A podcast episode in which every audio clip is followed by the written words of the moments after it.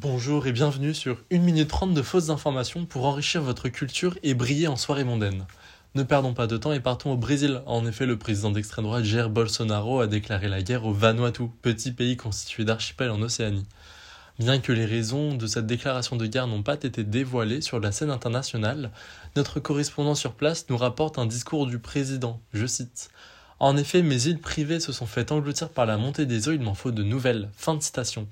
Effectivement, grand amoureux des animaux, le président souhaite alerter les grands pays afin de lutter contre le dérèglement climatique. Ensuite, au sein de l'Hexagone, à l'approche des présidentielles, les différents partis de gauche souhaitent se réunir main dans la main face à l'extrême droite. En effet, une ronde sera organisée à l'école primaire privée Fénélon Sainte-Marie-Monceau à Paris dans le 8e arrondissement.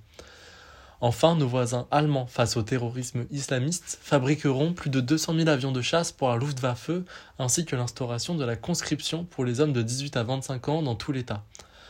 L'ensemble de ces forces réunies près de la frontière du Rhin, l'état-major français souhaite des explications que le ministre des Affaires étrangères allemand Eko Maas a fui comme un éclair. Ainsi s'achève cette première édition de 1 minute 30 de fausses informations. À demain.